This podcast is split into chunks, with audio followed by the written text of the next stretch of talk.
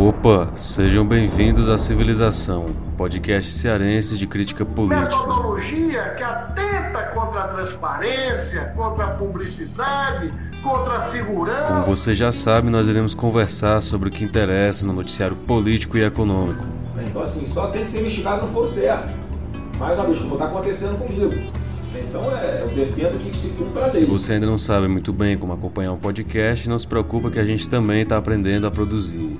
O meu nome é Lohan Nóbrega e junto a você, meu caro e minha cara, vamos respirar fora da bolha. Então junte-se a nós. Além de ser base para empréstimos e financiamentos, a taxa básica de juros brasileira também define a rentabilidade de diversos investimentos, como é o caso da poupança. Nesta quarta-feira, dia 5 de agosto, o Comitê de Política Monetária do Banco Central reduziu a Selic para 2% ao ano. É mais um corte de 0,25 ponto percentual. De acordo com o Banco Central, o saldo da poupança encerrou o mês de julho com o saldo de quase um trilhão de reais que estão investidos com a rentabilidade menor que a inflação. E lembrando que a inflação está abaixo do centro da meta de 4%, definido pelo Conselho Monetário Nacional para 2020. Eu trouxe um exemplo da coluna de investimento do jornal Estadão. Quem aplicar hoje 100 reais terá na conta R$ 101,40 daqui a 12 meses. Porém, descontando a inflação, o saldo real presente será de R$ 99,77.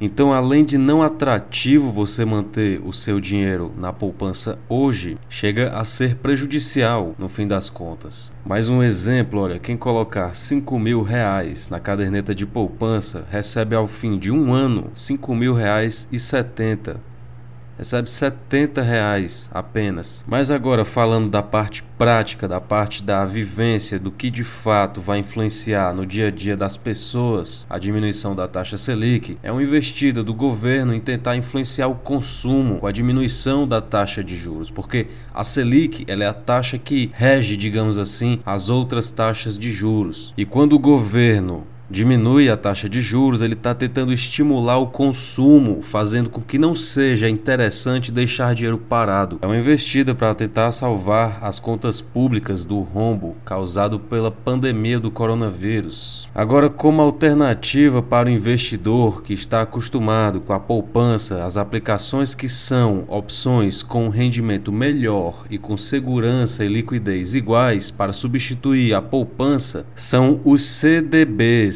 CDBs de liquidez diárias, fundos de investimentos de renda fixa e títulos públicos ligados à inflação. Na visão do Banco Central, enquanto a inflação projetada estiver abaixo das metas, como visto atualmente, não haverá motivo para a Selic subir. E assim, embora agora fique um pouco complicado para quem quer deixar seu dinheiro na poupança, é uma ótima medida do governo, porque se você parar para pensar, meu amigo, é a taxa de juros diminuindo, tá certo? A Selic ela é isso, taxa de juros. Muito embora o governo diminuindo agora em tão pouco tempo novamente a taxa Selic, ele fica com uma margem muito pequena para diminuir ela outra vez, porque agora fica difícil diminuir de 2% a nossa taxa. Mas obviamente espera-se pelo menos que o governo esteja acompanhando acompanhando de fato o aumento das, da inflação, porque se a nossa inflação começar a subir muito e a nossa taxa de juros estiver baixa, isso poderá causar um colapso econômico. Bem, então só para concluir, eu acho que é uma medida extremamente importante agora para a situação, embora não seja algo para se deixar livre, quer dizer, não é porque agora está se diminuindo a taxa básica de juros que não significa que mais tarde talvez nós não tenhamos de aumentá-la, tá certo? Então devemos nos acostumar em fazer bons investimentos ainda agora, principalmente agora desse pós pós-coronavírus, né, com o retorno das atividades econômicas, o retorno das atividades industriais, é ainda um grande desafio para não só para o Brasil, mas para o mundo. Bom, então agora vamos falar um pouquinho sobre o pedido da defesa do senador Flávio Bolsonaro. Ele pediu para trocar os promotores no caso das rachadinhas. Um pouco curioso para quem defendia tanto a Lava Jato. Vem com a gente.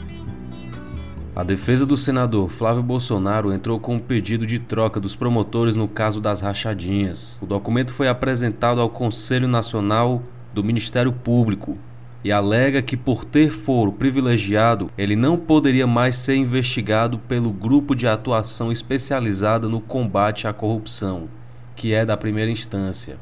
É, é muito curioso que o grupo de atuação especializada no combate à corrupção não possa investigar a corrupção de políticos. Mas enfim, os desembargadores da terceira Câmara entenderam que, por ser deputado estadual na época dos crimes supostamente praticados, ele teria direito a ser julgado pelo órgão especial do Tribunal de Justiça, onde os parlamentares fluminenses respondem por seus atos. É como uma espécie de justiça para os nobres, os nobres parlamentares, os nobres políticos fluminenses, e não por um juiz de primeira instância, como vem acontecendo. A decisão é contrária à do STF, que deve avaliar um outro recurso ainda este mês. A denúncia contra o senador estava prestes a ser avaliada quando a terceira Câmara concedeu o foro. Se a decisão dos desembargadores for mantida, também caberia aos 25 desembargadores a função de analisar tudo que for apresentado contra os investigados, caso a decisão seja mantida. Em entrevista ao jornal O Globo, Flávio falou sobre a disputa entre Augusto Aras e os procuradores da Operação Lava Jato. O senador defendeu a postura de Aras no combate à corrupção e fez críticas à Operação Lava Jato. É, embora já esperado, é bastante controverso quando você lembra que durante toda a campanha, no pré-campanha e até no pós-campanha, no começo, o presidente e os filhos eram muito a favor da Lava Jato, muito a favor de Sérgio Moro e de toda a operação. Mas agora que começaram a varrer debaixo do tapete deles, Aí ficou mais perigoso. Agora sim a Lava Jato é um crime. Agora a Lava Jato é um problema para o nosso país. E você, o que é que você acha? Você é contra ou a favor da Lava Jato? Embora ela tenha muitos problemas, tenha tido muitos problemas, ela também foi muito importante no combate à corrupção. Prenderam grandes caciques políticos, alguns inclusive que há controvérsias aí, pessoas que brigam ainda hoje sobre a legitimidade do caso. Mas aqui eu não quero fazer juízo de valor, só que fica um pouco confuso a postura do Planalto, dos seus filhos, dos seus familiares, dos seus amigos, do seu entorno. Fica muito confuso todas as situações. Por que eles sempre tentam barrar as investigações contra eles? Por quê? Se eles não temem a nada, se eles não devem nada, como sempre dizem. Por que o senador quer optar pelo foro privilegiado se de fato ele não tem nada a temer? Ele diz que é perseguido? Ora, todos os outros políticos também são perseguidos, meus amigos. Quando rouba, tem que ser perseguido político mesmo, tem que ser perseguido até levar ele à cadeia. Quando é bandido, tem que ir pra cadeia, seja de qual partido for, seja de que situação for. Se for político, fizer desvio de verba pública, seja de gabinete, seja de emenda parlamentar, não importa, tem que ser punido. Isso não pode ser aceito pela sociedade, isso não pode ser aceito pelas pessoas. Bem, então é isso. Se você gostou, já compartilha com geral aí, compartilha com geral. Agora a gente está disponível em todas as plataformas plataformas, vocês já sabem: Spotify, Apple Podcast, Google Podcast, Deezer e o Cashbox. Dá aquele like lá no Instagram, comenta com a gente se tu tem alguma crítica, alguma sugestão, porque a tua participação é fundamental para a continuidade desse projeto. Eu agradeço a você que acompanhou a gente até o fim. Um forte abraço e até a próxima.